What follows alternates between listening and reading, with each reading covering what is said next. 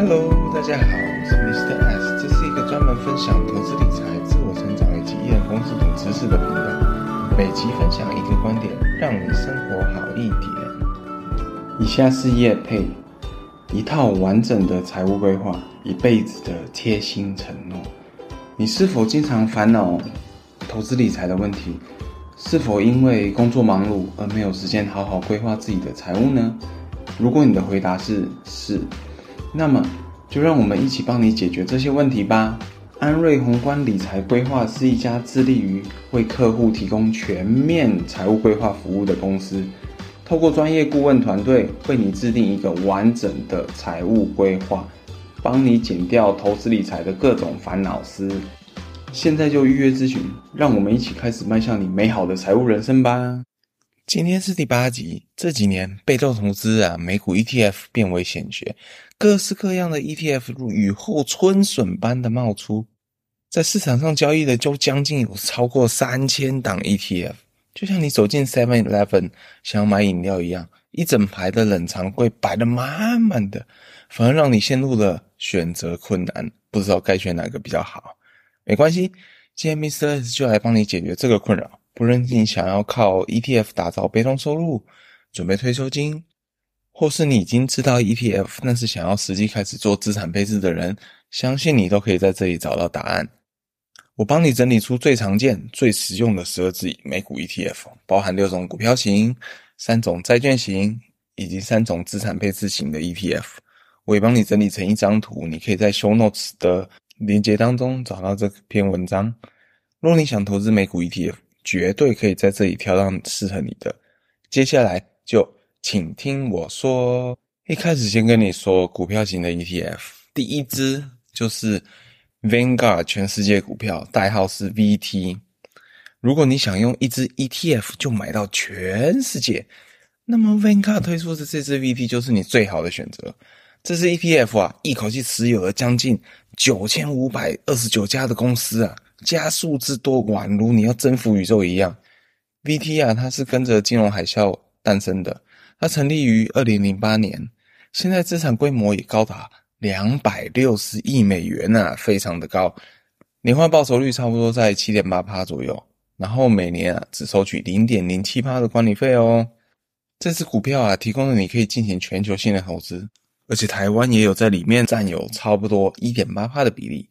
如果你想同时享受到成熟国家的稳健，又想同时获得开发中国家的高度成长潜力，V P 绝对就可以作为你的核心持股之一。第二支是 S&P 500指数，代号 VOO，这支是我的最爱。试着想象一下，你只要拥有一支股票，这支股票涵盖了全美国前五百大的知名企业，让这些伟大的企业家替你的退休账户。每天努力的工作，投资 VO 就像投资你生活中的这些常用的必需品嘛。像我手机用 iPhone，然后用来滑 Facebook 跟 IG，而且我也常常会使用 Google Map 导航，刷 Visa 的信用卡，手中就拿着，通常都会拿着一杯 Starbucks，准备前往观看迪士尼最新推出的《星际异攻队》第三集，听说相当相当的好看啊。对，也推荐你去看哦。刚刚讲的这些公司全部都在 VOO 里面，我敢打赌，你的生活中很难不用到这五百家的企业服务跟产品。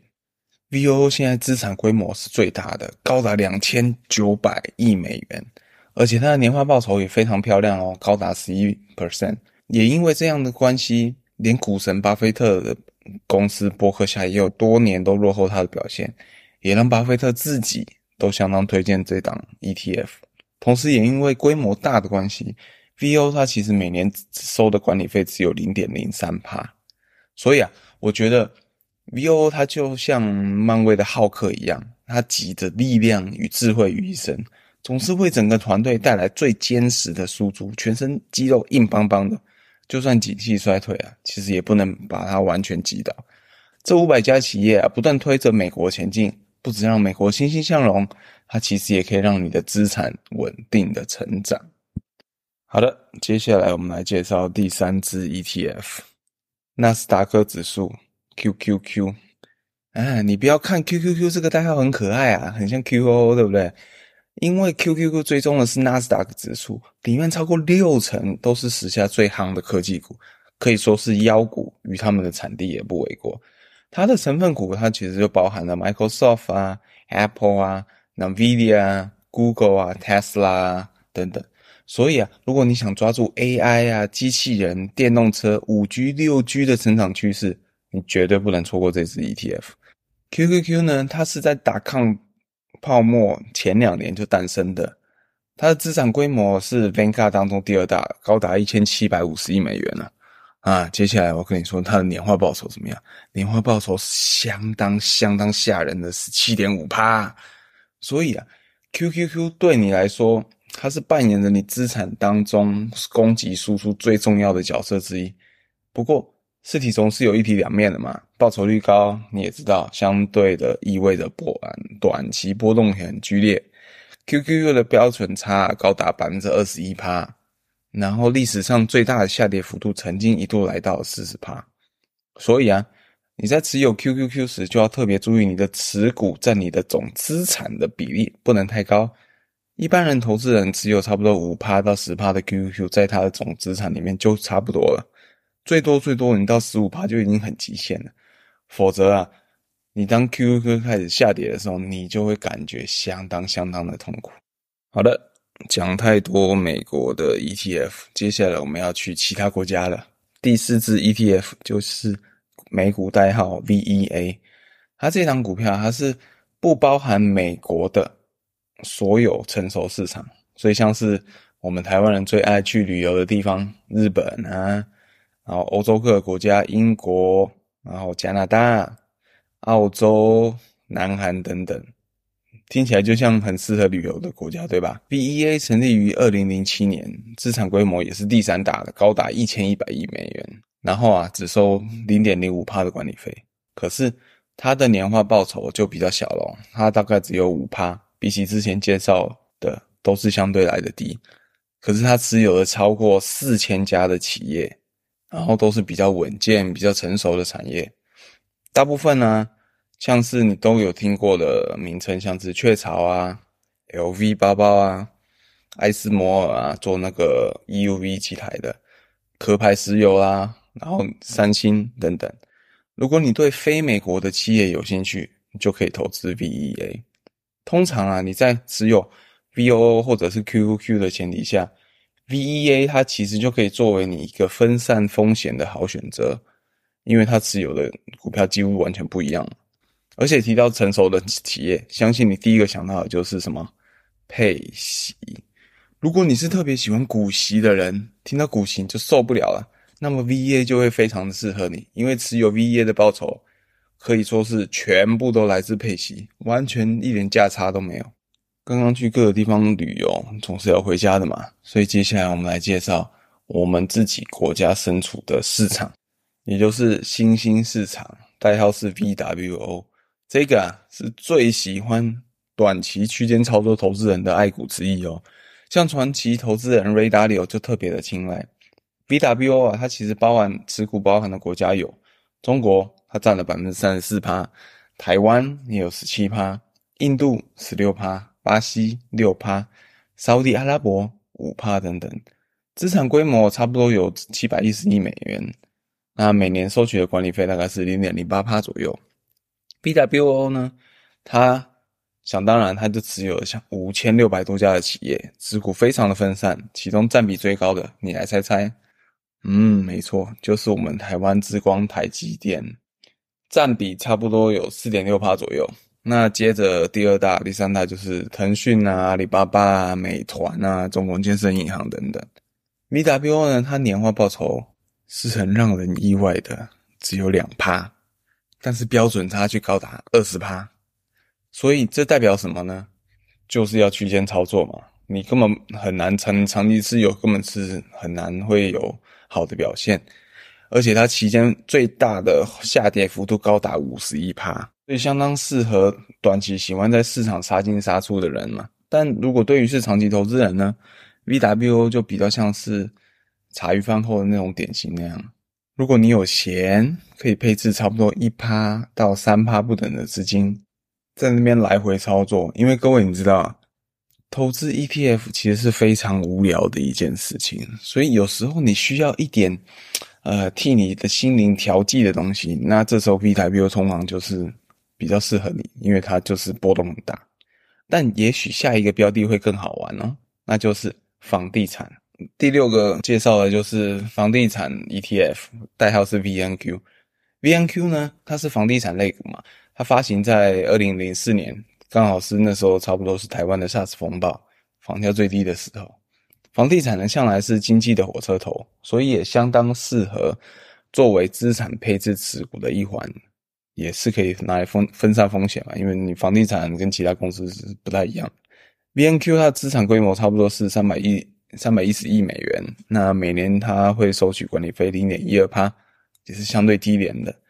然后至于它的年化报酬差不多是四点六七趴，可是它标准它也是高达百分之二十，最大下跌的幅度也是有四十趴，所以啊，想当然你就知道这个其实是房地产也很受容易受景气循环的影响嘛。那当然就是像我刚刚说，你也可以作为一个短期区间操作的标的之一嘛。而长期投资人，那当然就是将这个房地产 VNQ 作为一个分散风险的标的之一。当然，因为波动大的关系，配置的比例也建议强强烈建议设定在五趴以下就好了。差不多股票 ETF 的我讲到这边，那接下来我来讲一下美债的 ETF。我会讲三档债券型的 ETF。持有债券的功能比较单一啊，那就是因为债券常常跟股票是相关系数它比较低嘛，所以一般印象是股票涨，债券跌。股票跌，债券涨，这样就可以产生一个互补，就是让你的波动整体整体的波动下降。大部分的资产配置都会选用股票跟债券来做组合，两个啊，其实就像打 NBA 的乔丹跟罗德曼一样，让你的资产有攻也有守。除了可以降低资产短期的波动，减少风险之外，也可以取得固定获利的债券的所配发的利息嘛。所以相当适合作为核心持股之一。接下来介绍的这三档美债 ETF 都很好，只有一点点的差异，所以我会比较快速的带过。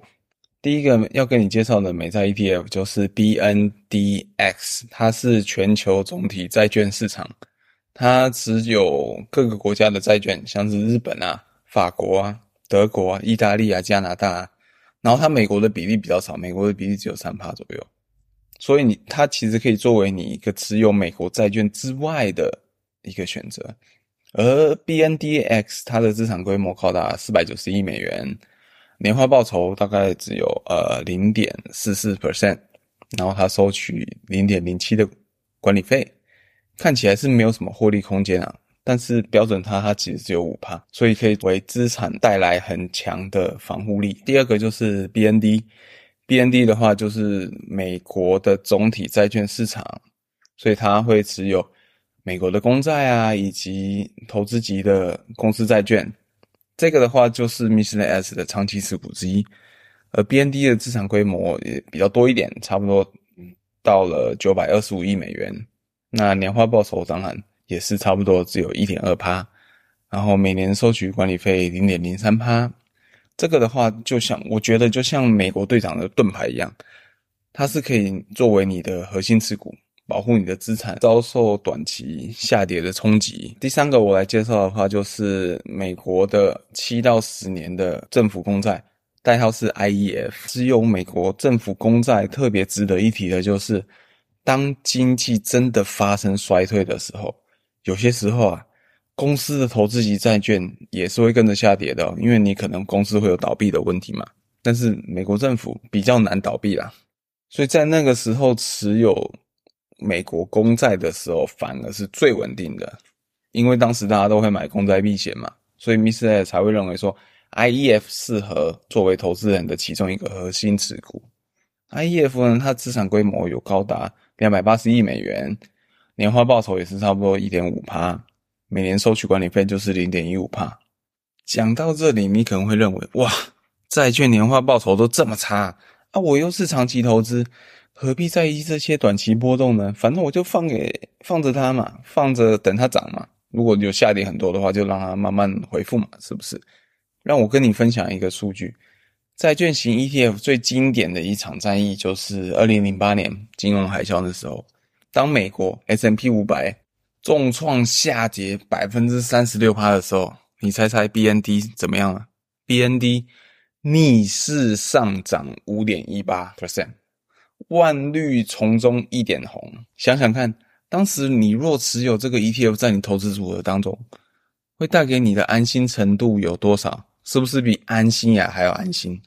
它可能伴随着你，就因为这一点，这个减少你的损失，它会伴随着你走过金融海啸的低潮，让你不至于因为资产大量大受重创而退出市场，反而是变成一个可以稳定你的信心，让你可以撑过去，让你可以用债券的力量，然后去转到低档去买进股票，享受到之后二零零九年后后面大涨的成果。这个就是债券的好处。我再说一次，也就是说，债券它其实平时你可能只是收收利息啦，没有什么产出嘛。但是当衰退来的时候，它其实可以作为你一部分呃低档加码的子弹来源。因为你通常那时候股票跌得很凶，比如说你跌三十六趴以后，其实你就可以拿一些债券的部位去补这个股票的部分。把债券当成现金丢换成股票嘛？那这样的话，其实对你整体来说，你的资产你会比较有充足的资源，你可以去做一个调配。所以我才会说，美债 ETF 其实就像美国队长一样，即使你整个团队看起来像遭遇团灭，他仍是坚守着岗位，协助你的整个团队去进行一个重建，让团队你可以再次振作起来，带领的团队迎向下一次的荣耀。啊，讲到这里，可能对一些初次接触到 ETF 的人，可能觉得哇，好麻烦哦！你要一下子配股票，一下子要配债券，啊，又要选到底的比例，啊，真的是太麻烦了。有没有什么是可以买一支 ETF 就享有资产配置的效果啊？我跟你说，有的，就是资产配置 ETF。所以接下来就让我跟你介绍。资产配置的 ETF，它其实最适合初学者的投资人，也适合你非常忙没有空看盘研究的投资人，以及或者是想帮小孩筹措教育金的爸爸妈妈。像我就有帮我小孩投资其中一个资产配置 ETF，主要是呢简单又方便你管理，因为其实你就要管理一个小孩，你就放管理一支就够了。啊，投资的诀窍就是八个字：定期定额，买到忘记。比较知名的资产配置有三种，分别是积极型、成长型以及稳健型。这三档共同点都是它每年都收取一样的零点一五趴的管理费，而且都是类似 BT 那样的全球型的配置。所以接着让我分别介绍一下。第一支全名是 iShare 核心积极配置，代号是 AOA。从积极这两个字，你就可以知道，AOA 它是一只股票占百分之八十，债券占百分之二十的 ETF。它的年化报酬约七点四趴，啊，标准差约十三趴，比持有全市场的 VT 十七趴还要少，表示持有这种资产配置的 ETF，它的资产的波动会比较低，让你可以比较放心。像 Mr. S 就是帮大宝配置 L A。准备长期投资二十年来支持未来的教育费啊。第二档就是全名叫做 iShare 核心成长配置，代号是 AOR。那它这个就是一只股票，它是股票占百分之六十，债券占百分之四十的 ETF。这样的配置通常是适合保守型投资人的首选，自然也相当受退休基金的青睐，比较适合准备要在十年内退休的人。AOR 它的年化报酬大概是百分之六，标准差百分之十，所以波动又比刚刚的 LA 稍微低了一点。通常快要准备退休的人，你的资产此时你已经累积到相当的程度了嘛，所以其实你只要比通膨稍微好一点的表现就可以了。这样的话就可以注意维持你这些人的实质购买力，你不会被通膨给。吃掉你的购买力呀、啊！最后我来介绍一个全名叫 iShare 核心稳健配置。那这个顾名思义稳健嘛，所以它就是一只股票占只有占百分之四十，债券占百分之六十的 ETF。那这档嗯，顾名思义，几乎就是为了保本而配置的，相当适合已经退休人士的投资选择。那 LM 的年化报酬大概约四点二，差不多就是跟通膨持平嘛，所以我才会说这个是为了保本而配置的。LM 的标准差只有百分之七。历史最大回撤的幅度就是百分之二十，所以刚好是就是在你一般人快要受不了、快要停损的关键心理位置。好了，以上就是这一次介绍这一集 Podcast 所介绍最常见的十二只美股 ETF。Vanguard 基金创办人约翰伯格曾经说：“你不需要去预测市场，其实你只要相信市场。被动投资它其实就是你最简单跟最有效的方法。”我希望用这句话送给你：你不要去预测市场，其实你只要相信市场就好。因为长期人们希望过上更美好的生活的这个动念，它会形成每年成长的生产力，然后持续推动着经济往前发展，让市场自然而然的随着时间往上走，而被动投资就可以帮助你去收获这些美好。如果你对投资理财、一人公司、自我成长有兴趣的话，欢迎订阅 Mr. S 免费电子报。如果你工作太忙，没有时间投资，也不知道如何开始理财，对总股市涨跌总是感到担心害怕的，也欢迎也欢迎在 Show Notes 点击免费咨询的连结，填写表单，让专业的来专业的顾问来帮你。好的，每集分享一个观点，让你生活精彩一点。今天的 podcast 就到这边，记得留言并给五星的评价哦。观念给你学，五星帮我给，大家拜拜。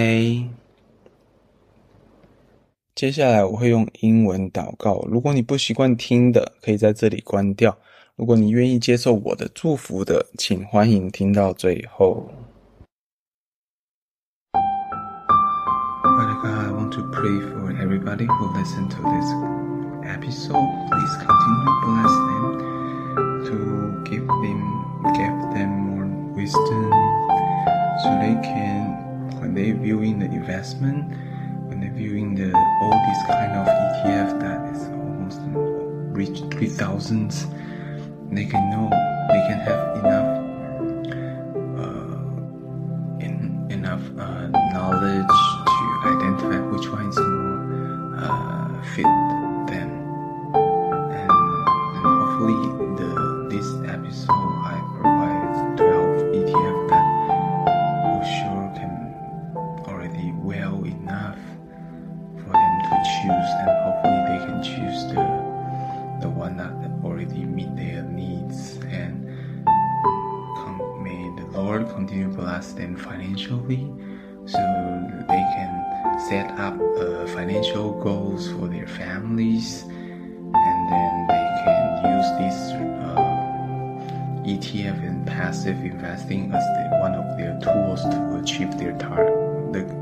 target, and they can hopefully transform their uh, family entirely and able to pass down generation and generations. Because Lord we know sometimes every, uh, one tiny single decision that is very critical that actually can turn the turn their lives all around into a very bright path. And Lord we just continue pray for these people this listener that they can be transforming their minds into a new way of thinking and can